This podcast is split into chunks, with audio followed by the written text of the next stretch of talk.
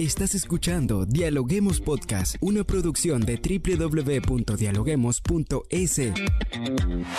Cientos de académicos analizan, opinan y debaten. Son voces frescas que llegan a renovar la opinión pública desde una perspectiva diferente. Somos la puerta de entrada a la academia. Somos el nexo de la academia con la comunidad. Escucha nuestro podcast en Spotify o a través de la web www.dialoguemos.es. A continuación, Rangira Briseño debate junto a expertos, académicos y estudiantes los temas más curiosos del planeta. Hola, ¿qué tal amigos? Como siempre les damos la bienvenida a un nuevo episodio de podcast a través de la www.dialoguemos.es. Soy Rangira Briseño y ya estoy lista para iniciar un nuevo episodio. Hoy hablamos de un tema súper importante porque inicia el 2023. Ya vamos a mitad del mes de enero, pero muchas veces nos preguntamos cómo lidiar con las actividades diarias y tener un 2023 ordenado. Sabemos que este término es un conjunto de tareas que realizamos todos los días de forma cotidiana que nos permite vivir de una forma autónoma e integrada en nuestro entorno y poder cumplir nuestros roles en la sociedad si llevamos una agenda ordenada. Pero, ¿cómo gestionar cada tarea y empezar enero con el pie derecho? Hoy lo analizamos en Dialoguemos Podcast. Amigos, y para hablar de este tema, hoy está con nosotros Sofía Pagoni de la Universidad Técnica Particular de Loja. Bienvenida, Sofía, ¿cómo te encuentras? Muchas gracias, Reinera. Eh, realmente muy agradecida y en nombre de la carrera de Psicología de la Universidad Técnica Particular de Loja, enviamos un afectuoso saludo a todas las personas que nos están escuchando el día de hoy. Así es, para colocar en contexto a nuestra audiencia, como bien lo comentaba en un comienzo, a veces pareciera que la organización de nuestro nuestras tareas cotidianas es un poco difícil. Para iniciar este 2023 con el pie derecho, ¿de qué depende una buena organización y llevar una agenda para aprender y perfeccionar con hábitos nuestra habilidad de cumplir las tareas rutinarias? Primero es muy importante, estamos empezando un nuevo año, son nuevas metas, son nuevos objetivos y como dice el lema de nuestra linda Universidad UTPL, siempre tenemos que decidir ser más, pero para decidir ser, más, nosotros, en primer lugar, eh, les voy a dar algunos tips que son muy importantes y uno de ellos es establecer prioridades en mi vida, establecer eh, prioridades tanto en mi familia, tanto en el trabajo, tanto en todas las actividades diarias que estoy haciendo. Eh, voy a poner un ejemplo. Hay muchas personas que, por ejemplo, están trabajando, vienen las vacaciones y se las toman muy en serio, pero dejan acumulado el trabajo. Entonces, en la vida tenemos que tener prioridades y eso es muy fundamental para empezar un nuevo año. Ya no puedo volver a ser la misma persona que era anteriormente. Y si yo tengo debilidades, pues yo tengo que esas debilidades mejorarlas. También es muy importante planificar eh, con antelación al final de cada día. ¿Qué voy a planificar? Estamos hablando de este tema tan lindo que son las actividades de la vida diaria y primeramente no me puedo enfocar en cosas muy grandes, tengo que empezar a enfocarme en cosas pequeñas para yo aprender a planificar. Por ejemplo, eh, la ropa que voy a utilizar el día de mañana, yo la dejo organizando en la noche anterior. Eh, los que son padres, pues les indican a sus hijos para que organicen la mochila para que lleven al siguiente día a la escuela.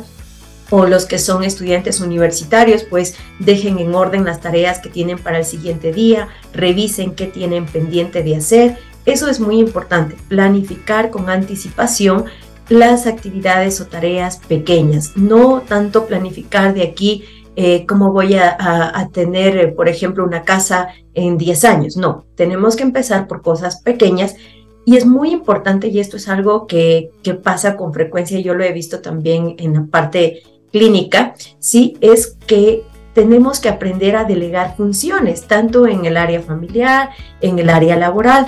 Muchas de las veces nosotros eh, tendemos a hacer multitareas. Entonces creemos que nosotros estamos a cargo de, de una cosa, otra cosa, y como nos enfrascamos y no podemos resolver cada situación, eso nos va generando mucho estrés. Entonces es muy importante saber qué actividades yo soy responsable, qué actividades yo las puedo hacer y qué actividades puedo delegar. Voy a poner un ejemplo. Eh, hay personas que están trabajando. Voy a poner el ejemplo de una familia. Una pareja está trabajando ¿no es cierto?, se dedican a trabajar, tienen hijos y eh, con la finalidad de ahorrar o porque tal vez han gastado más de lo que perciben en un salario, tienden a estas personas a madrugar, dejan haciendo el desayuno, dejan haciendo el almuerzo, eh, tienen una vida muy agitada, eh, sus hijos muchas de las veces tienen malas calificaciones porque no hay quienes orienten en los deberes, no hay una persona que está a cargo, pero muchas de las veces las personas no delegan funciones, entonces ahí tenemos que ser coherentes, sentarnos a conversar y ver cómo yo estoy haciendo las actividades diarias de mi vida. Ahí viene mi sugerencia para las personas especialmente que trabajan bastante, tanto padre, madre o a veces las madres solas o los padres solos.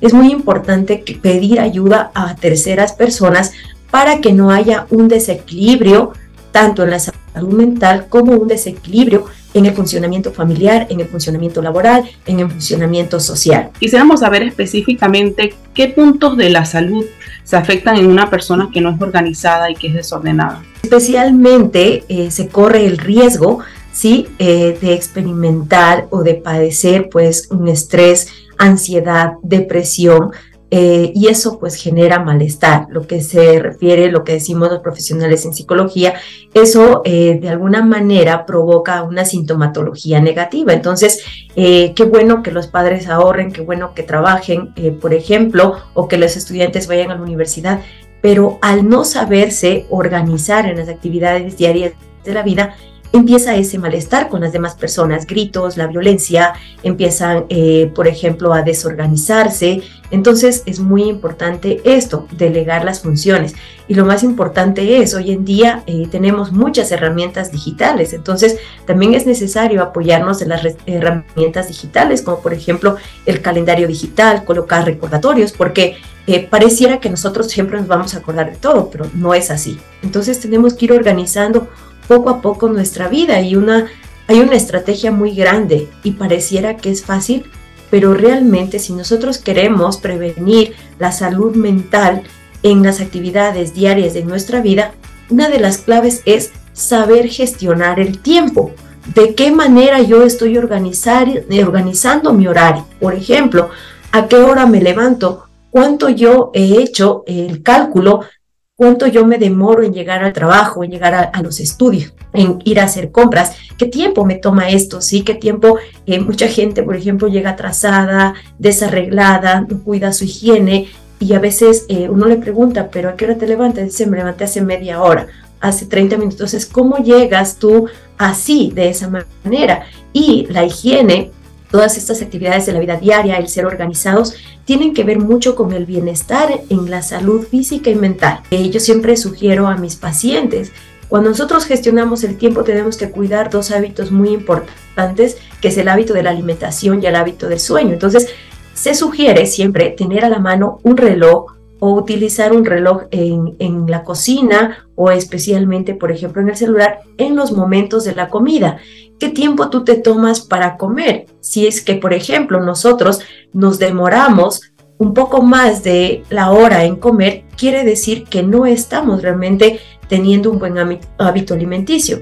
Como tampoco quiere decir que es un buen hábito alimenticio si yo como en menos de cinco minutos, porque esto de alguna manera me va a generar sintomatología negativa que me puede conllevar, es posible, algún síntoma de ansiedad. Entonces, lo normal para yo tomar el tiempo y gestionar el tiempo en mis comidas es que las personas nos deberíamos demorar en comer, especialmente los adultos, de 15 a 20 minutos, donde es permitido demorarse en comer alrededor de 45 minutos y 60 minutos, simplemente en los niños hasta los 11 años de edad y en las personas adultas mayores. Entonces es muy importante tomar en cuenta, pareciera que eso es fácil, pero realmente no lo es. A veces no somos conscientes del tiempo, cuánto nos toma hacer las cosas, cuánto nos toma comer, cuánto nos toma eh, masticar, cuánto nos toma eh, tomar el tiempo para dormir. Entonces es muy importante hacer ese tipo de gestión en el tiempo. Y el otro hábito que nos va a ayudar es el sueño. Entonces, yo tengo que tomar en cuenta cuántas horas estoy durmiendo, cuántas horas yo a qué hora me acuesto, eh, qué tanto yo estoy conciliando el sueño. Entonces, eso muchas de las veces nosotros nos descuidamos y no nos damos cuenta. Entonces, aquí es muy importante también establecer los límites en todo. Tenemos que establecer límites en el trabajo, en la vida personal, en la vida familiar. Muchas de las veces eh, nosotros en las actividades de la vida diaria nos empezamos a, llenar de, a saturar de, de tantas circunstancias. Entonces, ¿a qué me refiero con establecer límites? Nosotros si estamos estudiando, yo tengo que enfocarme a estudiar. Si estoy trabajando, yo tengo que enfocarme a mi trabajo, a ir a cumplir actividades, empoderarme de mi trabajo, ¿no es cierto? Eh, ser una persona proactiva.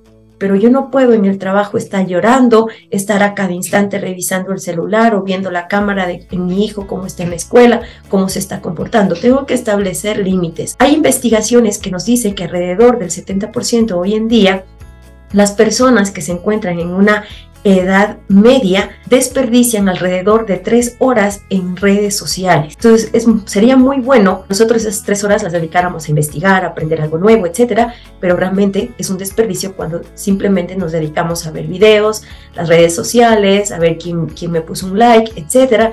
Entonces, es muy importante averiguar en qué perdemos el tiempo. Hay gente que también desperdicia el tiempo en arreglarse. Eh, hay mucha gente que pierde el tiempo en pensar. Las investigaciones nos dicen que durante el día, si tú te dedicas mucho tiempo a estar en cama, tu cerebro aproximadamente va a pensar el 80% de manera negativa.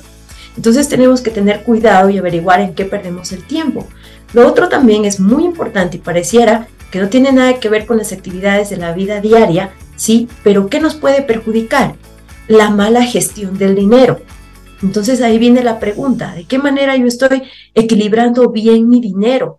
¿Estoy invirtiendo en lo que necesito o estoy gastando algo que es secundario o que es innecesario? ¿Sí?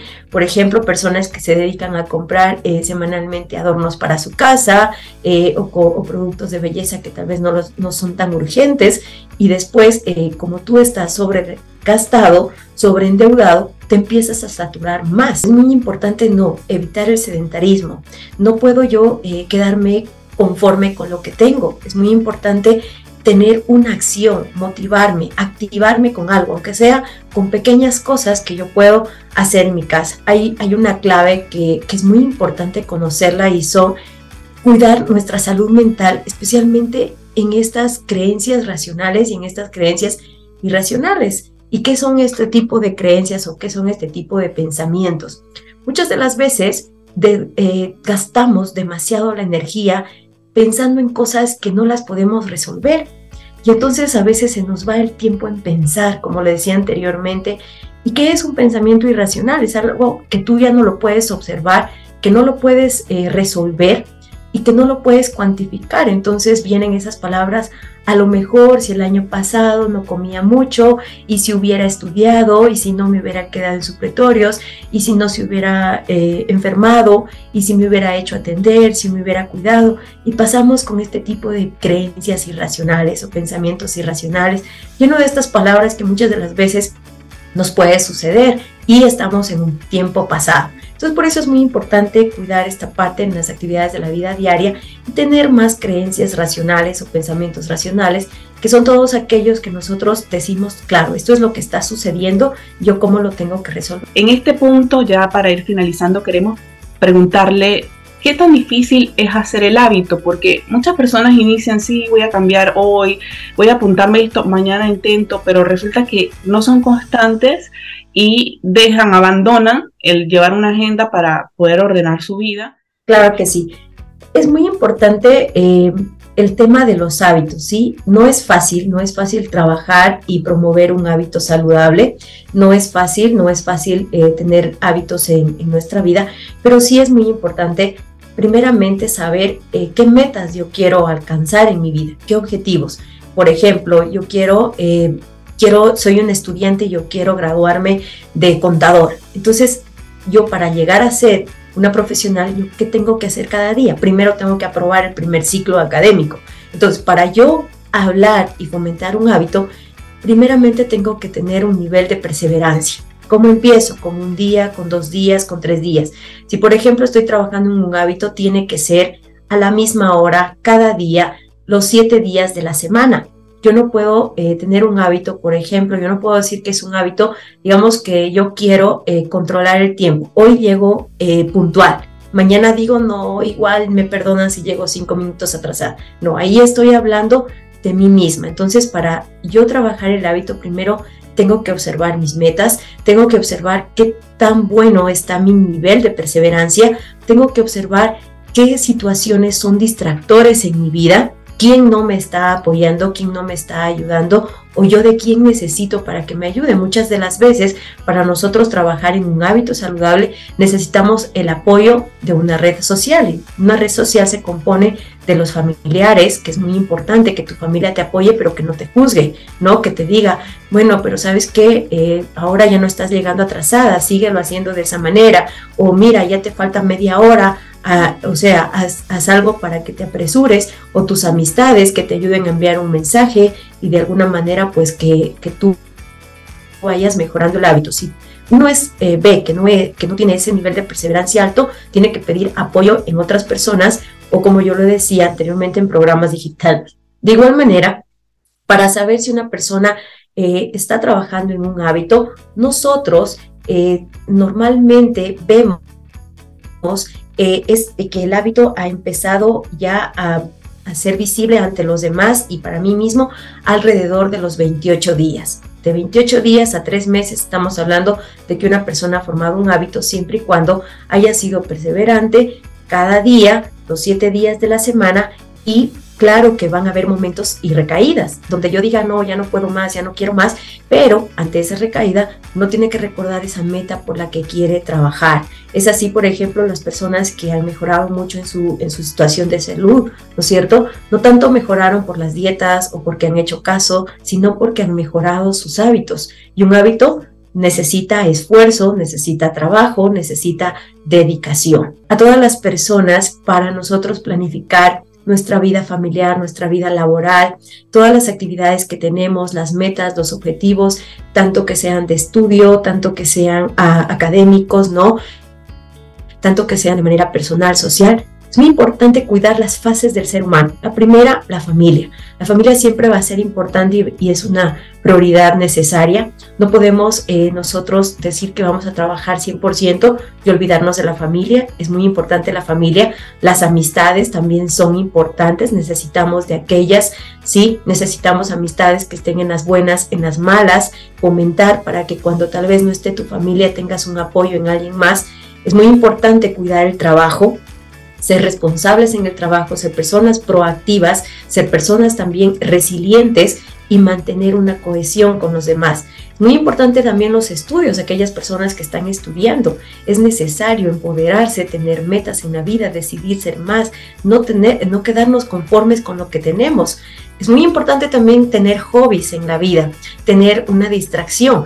Bueno, pues yo estoy trabajando todo el día, pero voy a tomarme cinco minutos eh, después de cada hora para revisar eh, la red social, para jugar un ajedrez, etcétera. Pero es necesario tener hobbies, salir por lo menos una semana con, otro, eh, con las amistades, hacer deporte o algo, tocar un instrumento musical, etcétera. Y de igual manera es muy importante la parte espiritual, cuidémosla, no por estar con muchas actividades, es muy importante no perderse de esa parte espiritual que de alguna manera también nos genera bienestar.